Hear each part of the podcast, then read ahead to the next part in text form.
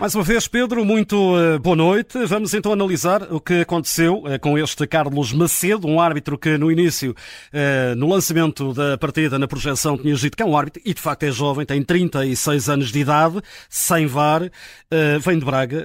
Vamos analisar então e começando pelos minutos iniciais. Cartão amarelo bem a Mandi aos 12 da primeira parte. É um lance em que o, Mendy, o André Mendy vai correr uh, atrás do, P, do PP um, e sem querer de alguma maneira aproximar-se demasiado acaba por pisá-lo com os pitons e com a sola no calcanhar. Portanto, por isso é que é apenas amarelo, não é a situação típica em que entras em take e entras por trás de um adversário, aí sim teríamos a falar de vermelho. Aqui é no ato da corrida, aproximou-se demasiado, negligente na forma como abordou, apenas cartão amarelo. Lendo agora aqui por alto aquilo que enviaste, o teu primeiro relatório, há aqui o primeiro erro, e parece-me que é o único erro grave que sim, se pode apontar. Sim. 43 minutos, penalti por assinalar a favor do Futebol Clube do Porto. Sim, e é, e é, um erro que tem a ver com a colocação do árbitro, obviamente, e, alguma, e algum. É um lance inesperado para toda a gente. Portanto, a bola é metida em profundidade, parece até uma bola relativamente perdida, que ia com demasiada força, e o Otará na dúvida, para tentar interceptar aquela bola, porque tinha, se não estou em Galeno nas suas costas, mas nas costas ligeiramente afastado, tentou dar com o ombro, com o peito, para interceptar a bola. Só que tem azar na maneira como aborda o lance e acaba por, percebendo que a bola está a escapar, e ao fazer o movimento do braço e do corpo no sentido da bola, Uh, tocar com toda a parte do bíceps, portanto, tudo o que é abaixo da axila já é considerado, prolongamento da axila é considerado braço, e portanto ele acaba por tocar com uh, o braço, com a parte do bíceps, claramente na bola e, portanto, não sendo necessário uh, fazer este penalti, porque não era uma jogada de desespero, acontece que fez mesmo penalti. Aqui, como sabemos, nesta parte, neste momento da competição não há vídeo-árbitro, era um lance muito simples para vídeo-arbitragem, porque é daquelas situações que era só parar, e depois de perceber que ele tinha feito o gesto deliberado, no sentido da bola, era só parar a imagem e mostrar ao árbitro o, a zona de contacto, e o árbitro iria ver que era penalti. Está colocado numa posição, enfim, que é apanhado um bocadinho de surpresa, está um bocadinho no enfiamento, não consegue lateralizar a sua posição eh, eh, em relação àquilo que é o contacto do braço e por isso escapou-lhe. Mas é penalti, ficou um penalti para assinar a favor do Porto. Depois, ao minuto 48, aí não há penalti sobre Mandi. Não, o PP uh, eh, chega primeiro à bola e com a ponta do pé direito da sua bota acaba por tocar claramente na bola. E depois, curiosamente, porque se antecipou, porque chegou primeiro à bola, é o André Mendy que com o seu pé direito acaba por pisar o pé do, do PP. Portanto, o André Mendy tentou chegar à bola, chegou tarde, atravessou a perna à frente e acaba por pisar o, o PP que entretanto tinha tocado na bola. Lance legal, sem motivo para pontapé de penalti. Saltando no tempo, uh, minuto 58 já a segunda parte, penalti sobre Fábio Cardoso, é ou não, ou é apenas uma, uma situação dúbia? Não, eh, não é dúvida. Aqui a questão é, eu coloquei se havia ou não penalti, porque uh, o que a gente vê na parte final é o guarda-redes, uh, o Daniel Gomes, não tem erro, ao sair-se, acertar na cara do Fábio Cardoso. E aqui teríamos perante o penalti. Só que na construção da jogada, isto é um pontapé livre, quando a bola é metida, o Fábio Cardoso sai fora de jogo. E curiosamente é isso que é assinalado. Portanto, só, nos só me apercebi depois que o árbitro tinha dado mesmo esse fora de jogo. Isto para dizer o quê? Que independentemente da possibilidade do penalti, as imagens também não são muito claras, é à distância, o Fábio Cardoso está em fora de jogo e isso claramente anula, anula ou anulou, neste caso concreto, tudo o que veio a seguir. Portanto, a decisão final é correta no sentido de Fábio Cardoso em fora de jogo, tudo que vem para a frente não conta.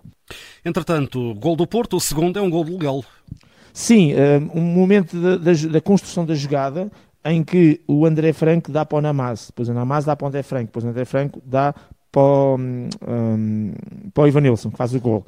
No momento da construção da jogada, ou seja, quando o André Franco coloca a bola no Namazo, é esse o momento que é importante de mostrar, e depois a televisão mostrou claramente, ficávamos com a dúvida se o Namazo não estaria mesmo em fora de jogo. Depois, com a paragem da imagem, de por cima, neste campo dos Chaves dá para fazer estas boas imagens, uh, estávamos mesmo lateralizados em relação ao lance e percebemos que há dois jogadores, para além do guarda-redes, há mais dois jogadores portanto, que estão a colocar em jogo e, e, e, portanto, o facto de haver, neste caso, até três adversários, não eram preciso tantos, mas três adversários entre o Namaz e a linha de baliza adversária, faz com que ele esteja em jogo e, portanto, o gol 2 do Porto acaba por ser legal.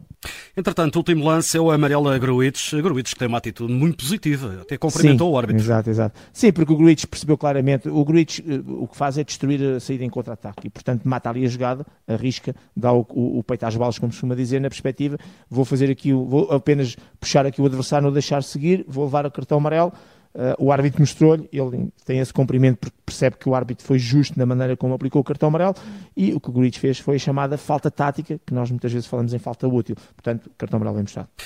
Olhando então eh, para o global, para esta exibição do Carlos Macedo de Braga, 36 anos de idade, eh, aquele erro do penalti é para nota negativa ou consegues Não. arranjar aqui uma nota eh, Sim. minimamente positiva? É exatamente isso, estás a ler o meu pensamento. Vou dar a minimamente positivo, vou dar nota sim, porque repara, o impacto naquilo que é. Isto é uma eliminatória. Uh, ou passas ou não passas. E portanto o Porto passou, a equipa que acabou por ser prejudicada por essa, por essa não marcação do penalti acaba por passar. E portanto não tem próprio, é um erro é um erro difícil que com o árbitro é facilmente corrigido portanto acaba por perder digamos impacto se fosse 0 a 0 ou se o Porto tivesse sido eliminado outra coisa qualquer. E por isso vou dar porque esse erro tem que ser penalizador, obviamente, que é um penalti, vou dar nota 5, que é, digamos, a positiva mais baixa, normalmente quando dou 4 é negativa, também para moralizar um árbitro que é jovem, que só fez esta época ainda 5 jogos, dois da Primeira Liga e, digamos, daqueles jogos de menor relevo, hoje colocaram-lhe um dos ditos grandes, portanto é um passo também na carreira dele para ele melhorar e ganhar experiência, um, e por isso uma nota positiva, mas e é apenas só 5 por causa exatamente dessa questão do penalti que ficou por assinalar. Tenho aqui uma questão, é mera curiosidade. Uhum. Quando um árbitro jovem como este sabe que vai apitar um grande, já é pressão. Uh, dando claro. uh, e contra a transmissão televisiva ainda pressiona mais ou não?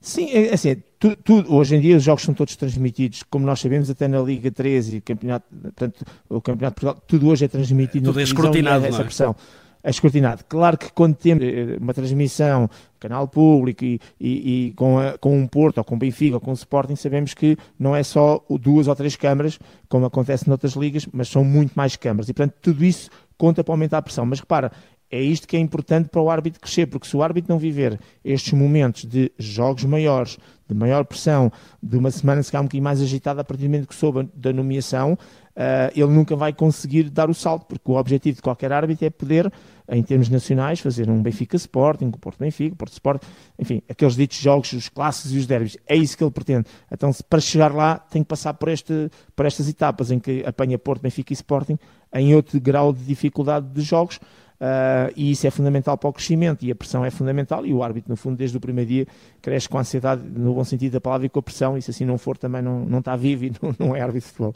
Muito bem, fecho então deste Sem Falta. Pedro Henriques, até, até, até para amanhã. Até, amanhã, até amanhã, exatamente. exatamente. Amanhã voltaremos para mais um jogo da taça.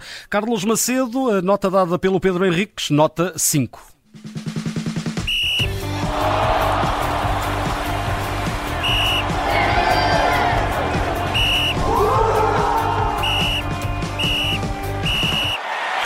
Ficamos a 17 minutos da meia-noite.